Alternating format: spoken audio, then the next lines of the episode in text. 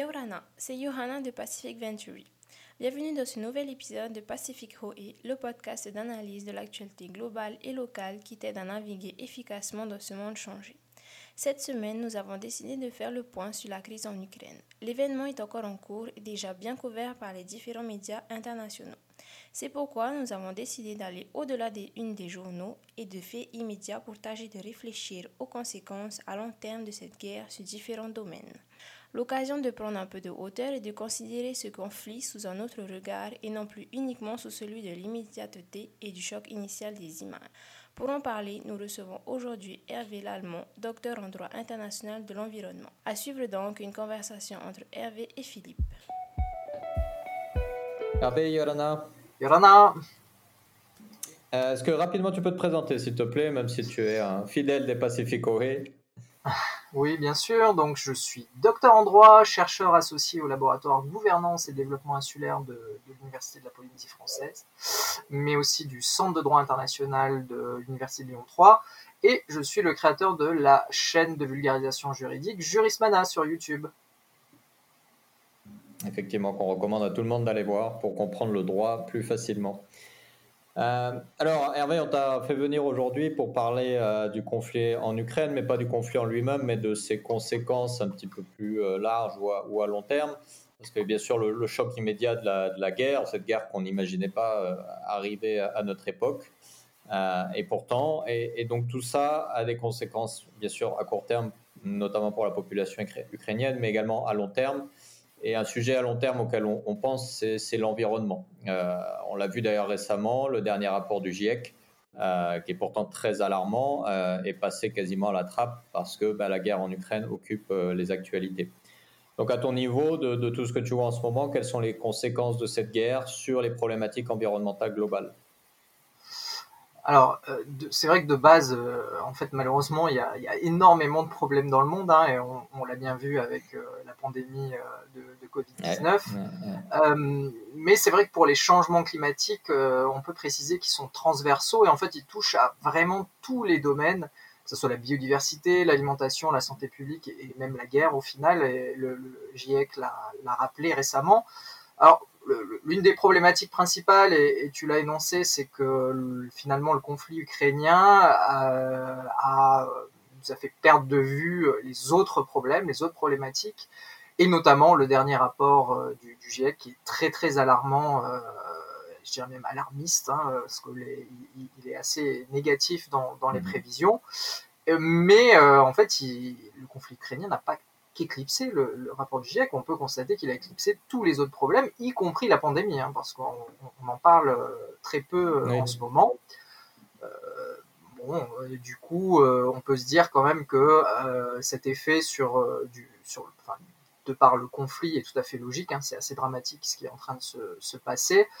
et tant que cet effet dit CNN de, de focalisation sur ce conflit continuera, on parlera moins d'autres problématiques, même si euh, je tiens à préciser que euh, en Ukraine, le conflit ukrainien euh, risque de produire des problématiques environnementales graves. Au plan local, déjà, c'est déjà le cas hein, avec l'utilisation des armes de guerre qui, ont des conséquences assez, assez importantes, mais au niveau régional, voire international, ça peut être assez cataclysmique dès lors que des, usines de, mmh production nucléaire, d'énergie seraient, seraient touchées ou euh, plus grave si évidemment il y aurait un conflit nucléaire et on ne l'espère pas.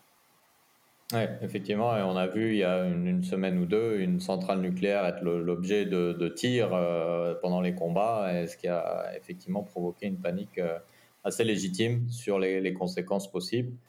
Et je ne parle même pas bah, de la pollution engendrée par les bombardements et, les bombardements notamment de stocks de, de pétrole, d'énergie, etc., etc. Oui, tout à fait. Alors, autre conséquence collatérale du, conflit, c'est euh, la discussion également sur les réfugiés, euh, leur statut, les facilités d'accueil qui leur sont offertes. On a pu voir un énorme élan de solidarité euh, envers les Ukrainiens, ce qui est, très bien et, heureusement pour eux, mais que malheureusement on n'a pas vu pour d'autres populations pendant l'exode ukrainien, mais aussi avant, quand il y a eu le conflit syrien, libyen, etc. Alors, les réfugiés, c'est une question qui te parle, toi.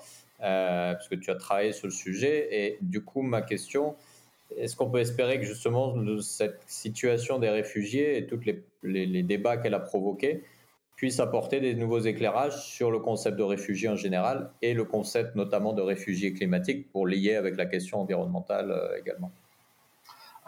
Je ne vais pas être très optimiste, mais en fait ma, ma réponse est, négative et je vais expliquer pourquoi. Euh, parce qu'en fait la situation qui se passe actuellement en Europe liée au conflit ukrainien est extrêmement classique. Si euh, je prends pour exemple euh, les différents conflits qui ont eu lieu malheureusement euh, en Syrie, en Afghanistan ou en Irak, on constate très objectivement que la plupart des pays qui ont reçu les réfugiés sont les, les, États frontaliers.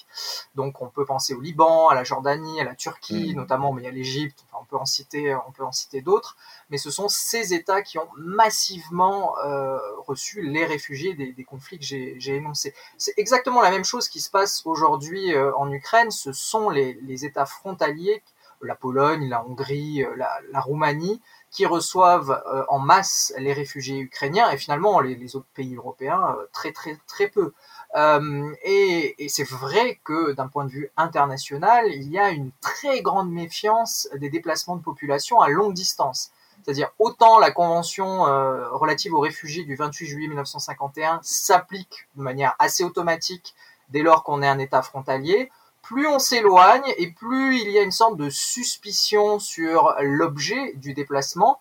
Et malheureusement, quand on parle de déplacés environnementaux, de, réfugiés climatiques de manière euh, un petit peu plus basique, euh, la méfiance, la suspicion euh, des États sont toujours c'est toujours très fort et euh, on peut penser que le conflit ukrainien ne permettra pas de, résoudre, du moins c'est euh, mon avis personnel sur la question, là le statut du, réfugié climatique, du déplacé environnemental, d'autant plus que d'un point de vue euh, international et droit international notamment, c'est au point mort. Hmm. effectivement, effectivement. Alors, pour continuer dans les mauvaises nouvelles, un autre élément que, soulève la, question ukrainienne, c'est le fait que ben, on revient à, des rapports de force au niveau international. Hein. c'est euh, ben, voilà, on envahit avec des armées, on revient à des pratiques euh, relativement euh, passéistes, on va dire, des clivages idéologiques, des tensions entre blocs. dans ce cadre-là, quand on sait à quel point on a besoin de coopération internationale sur ces sujets globaux tels que le changement climatique et autres, est-ce qu'on peut du coup craindre que ben, la capacité des États à s'entendre au niveau international risque d'être durablement impactée par cette, euh, par cette guerre? Alors là, bizarrement, je vais être un petit peu plus euh, optimiste, euh, parce que c'est vrai, si on examine la situation, le contexte, on peut penser à une opposition Est-Ouest version 2, euh, mais en réalité, euh, l'opposition entre les États-Unis et, avant donc l'URSS euh, n'ont jamais stoppé les négociations internationales, les Nations Unies ou l'adoption de, traités internationaux, le maintien de la paix plus globalement et le règlement pacifique des différends. et d'ailleurs, on l'a bien vu avec le dernier vote à l'Assemblée générale des Nations unies sur l'invasion de l'Ukraine par la Russie, qui a démontré au contraire une certaine forme de consensus assez large pour condamner cette violation du droit international. Donc, d'un point de vue euh, lutte contre les changements climatiques, évidemment, aujourd'hui, on, peut penser que euh, ça peut entraîner des ralentissements, euh, mais à terme, je pense que les négociations se poursuivront, et d'ailleurs, de nombreuses négociations internationales, récemment sur le BBNJ, ont lieu au plan international avec l'ensemble des États membres des Nations Unies.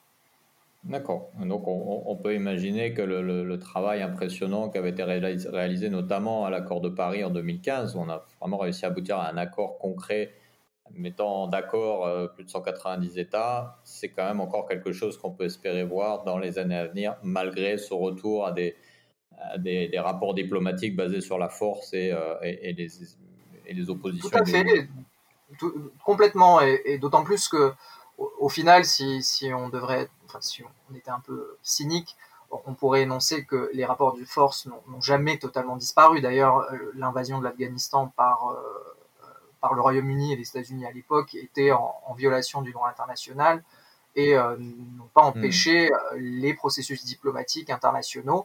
Alors, je ne vais pas dire qu'aujourd'hui ça provoque pas un ralentissement, mais on peut être optimiste sur le fait que la diplomatie en général et les négociations internationales pourront continuer sur les thématiques vraiment transversales que qu'est la lutte contre les changements climatiques.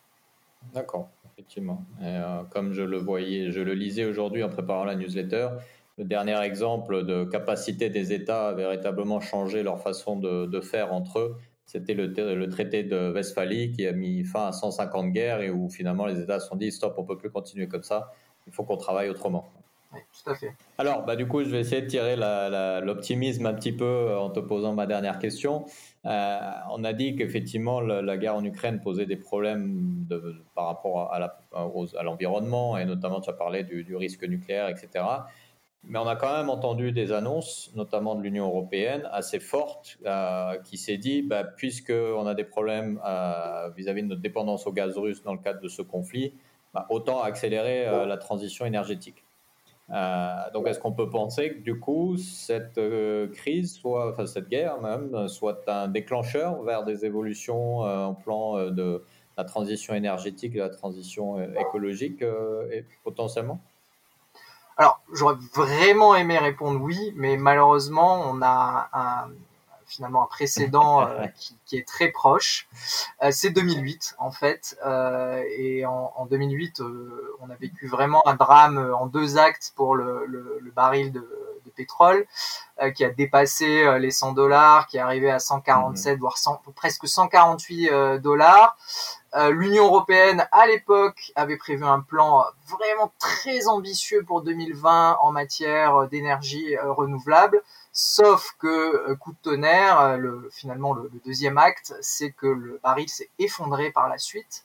Et en réalité, il n'était plus hmm. question d'investir de l'argent dans les énergies renouvelables. Et c'est là où on a vu de nombreux États basculer à des usines à charbon. Euh, c'est là où on a parlé de plus en plus du gaz de schiste. Et finalement, euh, les plans, les prévisions qui avaient été réalisées en matière d'énergie renouvelable n'ont jamais été remplis. Donc il faut rester très, euh, on va dire, très prudent aujourd'hui par rapport à, la problématique russe, parce que la Russie est un grand exportateur de gaz et, et d'hydrocarbures dans, dans, le monde avant de, voir. D'ailleurs, on a entendu euh, certains États qui euh, devaient fermer des centrales nucléaires et qui ont décidé de repousser euh, ces fermetures pour des mmh. raisons d'indépendance énergétique. Donc ça peut avoir un effet, un effet boost, mais l'important sera d'examiner sur la durée ce que ça donnera. Et, c'est vrai que en matière d'énergie renouvelable, on aurait pu faire bien mieux depuis très longtemps, mais les hydrocarbures étaient à un niveau si bas que hmm. finalement les États n'ont pas vu n'ont pas vu cet intérêt. Et aujourd'hui, il y a un regain d'intérêt du fait du fait du conflit ukrainien, mais à voir donc sur une période un petit peu plus longue ce que ça donnera. Mais je ne suis pas très optimiste malheureusement. Effectivement, donc ne pas compter sur les effets de cette guerre, mais se dire de bien continuer tous les efforts qui sont menés à côté pour finalement faire aboutir cette transition.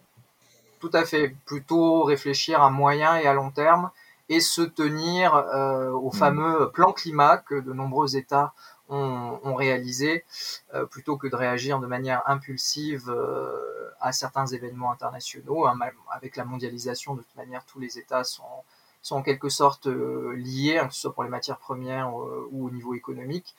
Euh, et c'est ce suivi des, différents plans qui permettra d'augmenter donc les énergies renouvelables dans le, mix énergétique des différents États. Hmm, effectivement. Hervé, merci beaucoup pour tous tes éclairages et on rappelle donc à tout le monde d'aller découvrir ta chaîne Jurismana pour justement comprendre un peu plus sur tous ces mécanismes juridiques qui sous-tendent ces différentes crises. Marurua, euh, Philippe, et, excellente soirée. Merci. Le conflit va-t-il continuer? Quel autre impact aura-t-il sur notre monde et notre futur? Difficile de faire des prédictions en ces temps incertains. Une chose est sûre en revanche, il est important de s'interroger sur ce que cette guerre nous dit sur notre monde et potentiellement, si nous y trouvons des réponses ou des constats qui nous déplaisent, il nous appartient à chacun de véritablement nous engager pour des changements positifs et durables. Comme le mentionne Hervé, ne comptons pas sur des événements ponctuels pour orienter le monde dans la bonne direction. C'est notre engagement collectif et quotidien qui produira de meilleurs résultats. N'hésite pas à partager cet épisode avec ton entourage et à le noter ou le commenter sur ta plateforme de podcast préférée. Si tu veux en savoir plus sur la guerre en Ukraine, n'hésite pas à aller voir la newsletter dérouée sur ce thème.